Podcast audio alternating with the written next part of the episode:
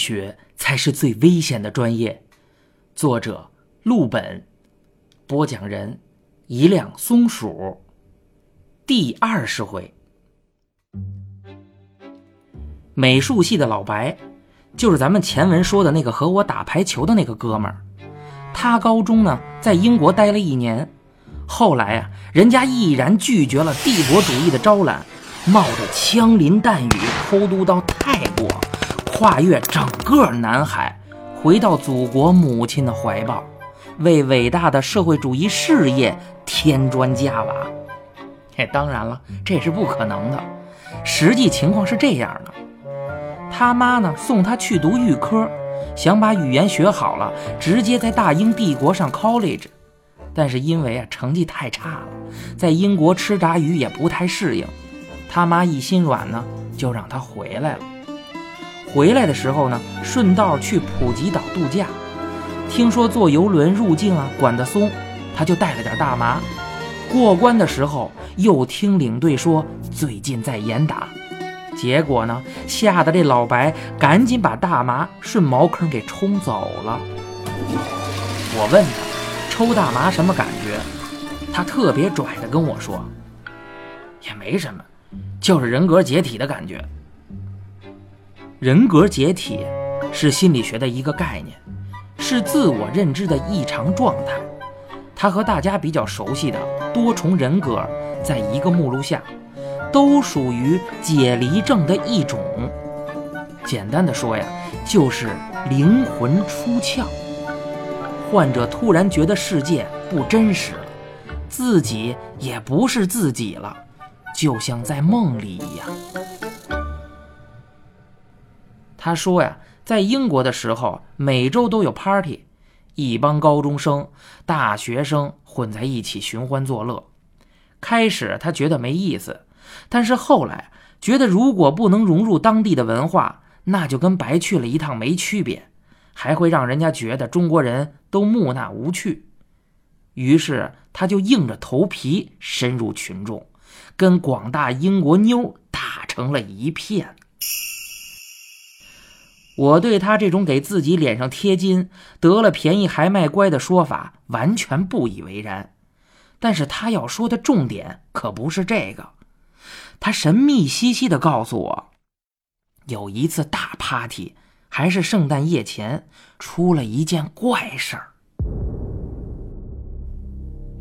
老白平时话不多，人挺深沉，偶尔喝挂了才多冒几句。所以，从他嘴里讲出来的事儿，可信度比较高。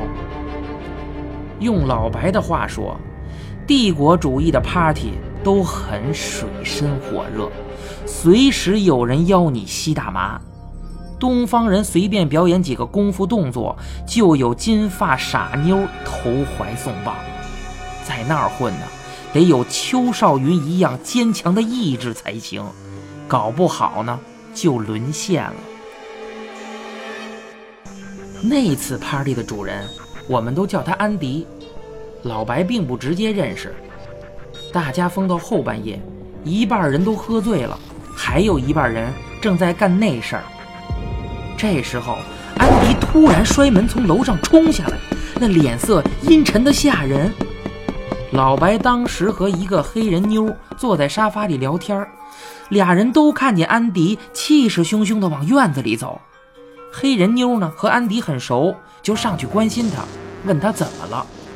结果安迪不领情，还差点把那黑人妞推倒。老白有点怜香惜玉的迂腐观念，黑玉也是玉呀，他就用不太熟练的英国腔骂了安迪两句。后来老白知道，安迪可不是什么善茬。在学校里是霸王一样的人物，别说是骂他，就是盯着他多看两眼，也要做好挨揍的准备。我问他：“国外真有那么多校园欺凌事件吗？”我怎么觉得都是电影里编的呀？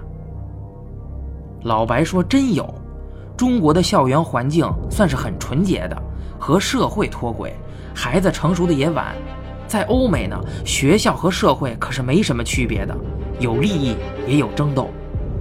我琢磨他这段话，琢磨了老半天。老白讲，安迪呀，当时瞪了他一眼，但是明显能看出来，神色透着外强中干，好像害怕似的。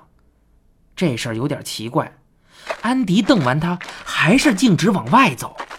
黑人妞呢，则是不屈不挠地跟着他。老白见状，也跟了出去。临近圣诞的伦敦，虽然没有北京冷，但是也下雪了。安迪穿的很少，全身像刚出蒸笼的肉包子一样，呼呼冒白气儿。黑人妞有点害怕，一直拉着老白。他们走到游泳池后面的一栋小房子跟前儿，里面是放工具和过滤设备的。安迪飞起一脚，砰的一下把门给踢开了，里面传来一声尖叫。安迪的女朋友和个肌肉男搂在一起，当然是没穿衣服的呀。因为捉奸事件，party 就散了。黑人妞说要留下来照顾安迪。傻子也明白他对他有意思，于是老白一个人悻悻的回家醒酒。第二天呢，黑人妞主动约老白出来吃饭。到了餐馆一看，安迪也在。刚一坐下，安迪就问他：“哥们儿，你胸口上有什么东西？”这听众朋友们可能纳闷这安迪怎么这么流利的讲中文呢？其实啊。我是转换成中文跟大家讲，当时的场景呢都是用英文交流的。老白说他当时完全不明白是怎么回事下意识的用手按住自己胸口，一捏呢，捏到了一个玉吊坠老白把玉吊坠掏出来给我看，挺普通的，乳白色泛着点青色，我不懂，就觉得跟北京那菜市口卖的没什么两样。老白夸我好眼力，这就是他母上在菜百买的，还托熟人打了个八八折。听友可能不明白，这菜百是哪儿呢？其实北京的听友应该都知道，这个菜百呢，其实就是菜市口百货商场，简称菜百，专门卖珠宝首饰的，在北京很有名。我点点头，看来他们家呢也是不信邪的。讲究点的买玉器不能叫买，得叫请，特别是护体观音更讲究的，连砍价都忌讳，因为神佛的保佑是不能用世俗金钱衡量的。安迪那时候盯着老白的胸口看，看得他有点不好意思。老白还以为他喜欢玉器，就要摘下来给他过过手。安迪赶紧摇摇头说：“不用，不用。”黑人妞喜滋滋地宣布：“我们俩昨天好上了，那个偷吃的贱人已经成了过去式。”老白随手拿起水杯，几个人碰了一下，表示祝贺。安迪很热情，主动跟老白称兄道弟，说以后有事找他，还有点欲言又止的样子。整顿饭，老白吃的都不太是滋味。因为他完全搞不明白安迪是什么意思。老白讲到这儿啊，就不讲了。他说他累了，不想讲了。要说这闷葫芦犯起坏来，更让人抓狂。我求他再回答我几个问题，晚上我请吃盖饭。老白沉吟了片刻，算是默认了。那时候他情绪已经有点不太对头，不过。我没往心里去，我干笑几下，先叫他陪我练习垫球。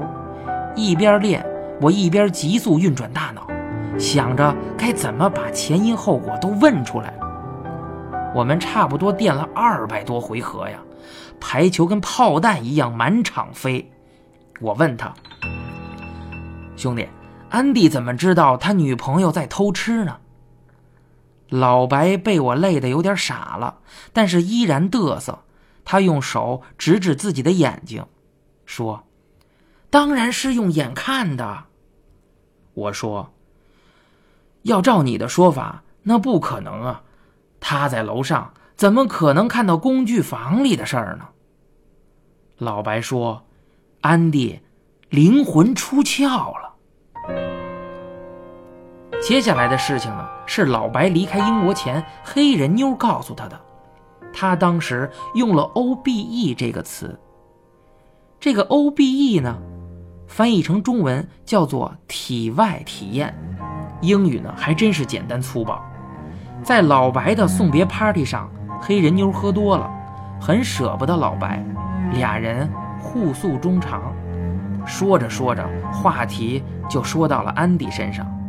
老白说：“安迪这个人不错，要黑人妞好好珍惜。中国人讲究三从四德，他们这些洋毛子不懂。总之以后少参加点 party 就对了。”黑人妞冷笑了一下，问老白为什么觉得安迪不错。老白说呢，起码对他这个亚洲人不错，没排挤，有好事儿还经常邀请他。黑人妞长长叹了一口气，站在微微卷动的窗帘旁边，过了好久才说道：“那是他害怕你。”老白嘴巴有点干，问：“他怕我什么呢？”黑人妞说：“安迪怕他身上的气场。外国人管气场啊叫做 arrow，是梵语。”指的是环绕在身体周围的能量场，不同的人的气场形状不同，颜色也不同，能反映身体的健康程度和心灵状态。老白不懂这个词，黑人妞在他身体两侧比划了比划，说：“安迪教他的方法，全身放松，眯着眼睛，现在他也能隐约看到一点他说：“老白的气场很强，而且不可侵犯。”捉奸那天，安迪抽了大麻后，偶然经历了 O B E，就是我们说的体外体验。他感觉精神啊离开肉体，时间变缓，没有生命的东西很模糊，植物和人变得发亮。安迪说，他甚至还回头看了一眼烂醉在地上的自己。接下来，他说自己好像被牵引似的，在屋子里乱飘。别人都看不见他，但是猫狗好像比较敏感，吓得乱跳。然后他就看到了工具房里的情形。安迪一生气，就觉得后脖梗子有根绳猛地一拽，把他拽回肉体了。老白讲完，我俩静静的又垫了会儿球。我问他，是不是还念着那个黑人妞呢？老白说：“走的那天，他在机场给了那黑人妞打了电话。他说，他好像也能看到自己的气场了，但是并没有想象中那么强，暗淡无光，因为他将失去一个重要的人。”黑人妞在那头说了一句话：“我知道，你一直很坚强啊。”老白又问：“你的气场现在是什么样的？”黑人妞说道：“明亮，但是悲伤。”老白说完，整个身形都垮了，坐在排球场边发呆。我拍着他的肩膀，想笑话他，但最终还是没笑出来。我又问他：“安迪，为什么对观音玉吊坠感兴趣呢？”老白却装傻，不理我。我骂他臭不要脸，他也绷着脸，死活不说。关于抽大麻能引发 O B E 的说法，我曾经向姥姥求证。据他阐述，O B E 是超新研究的，他呢没有涉猎。不过抽大麻确实能引发人格解体，吸软粉的人其实都是为了追求人格解体的感觉。另外。酗酒也有一样的效果。我追问姥姥：“啥叫吸软粉儿啊？”姥姥说：“吸软粉儿就是大麻，摇头丸什么的，毒性呢不像海洛因那么明显。海洛因呢叫硬粉儿。”我还想再问，姥姥突然开始警惕了，说道：“本，你打听这个干嘛呀？是不是自己想试试啊？”天地良心呐，我想试也没处找去呀。姥姥笑了一下，告诉我，这软硬毒品的分类在医学上根本不成立，都是民间自己分的，其实都一样成瘾，千万别试。但是如果想体验类似 OBE 或人格解体的感觉，方法可多了去了。姥姥啊，有一个普通中老年妇女都有的毛病，话题一开就停不下来。她问我知不知道苦行僧，我惊讶道：“和尚也吸软粉儿啊？”姥姥抽了我脑袋一巴掌，叫我别瞎说。她的意思是，苦行僧磨练肉体的修行方法，最终追求的就是抛除杂念，让灵升华。传说修炼到极致的僧人，可以在冥想时把灵融入任意一个人的躯体中，体验他人的生活，感受世间百态。这种我非我，他非他的状态，就是 OBE，同时也和人格解体障碍患者的描述很类似。姥姥讲得很清楚，我听明白了。不过，我脑海中浮现的依然是少林寺十八铜人聚在一起嗑药的场面，这都是周星驰的电影害的呀。随着学习心理学的年头渐长，我到大三的时候已经能帮姥姥做一些基本的案例分析了，姥姥的病历档案库也都对我开放，但是有那么一小部分，她偷偷给藏了起来。直到最近我才拿到这一部分被藏起来的资料中有一张画，是一张铅笔画，笔触很凌乱，一张 A4 纸涂抹的乌漆墨黑，给我的第一印象就是这是小孩子画的。因为画面没什么空间感，我换了好几个方向看，感觉都不对。画里好像有三个人物，两个躺着，一个站着。要么就是一个躺着，俩站着，有一个人闭着眼睛。我注意到姥姥在画下有个注解，只有一个人。人字被慎重的圈了起来。这张画被归在一个白领姑娘的档案中。她来找姥姥咨询的时候，我呢，还没上大学。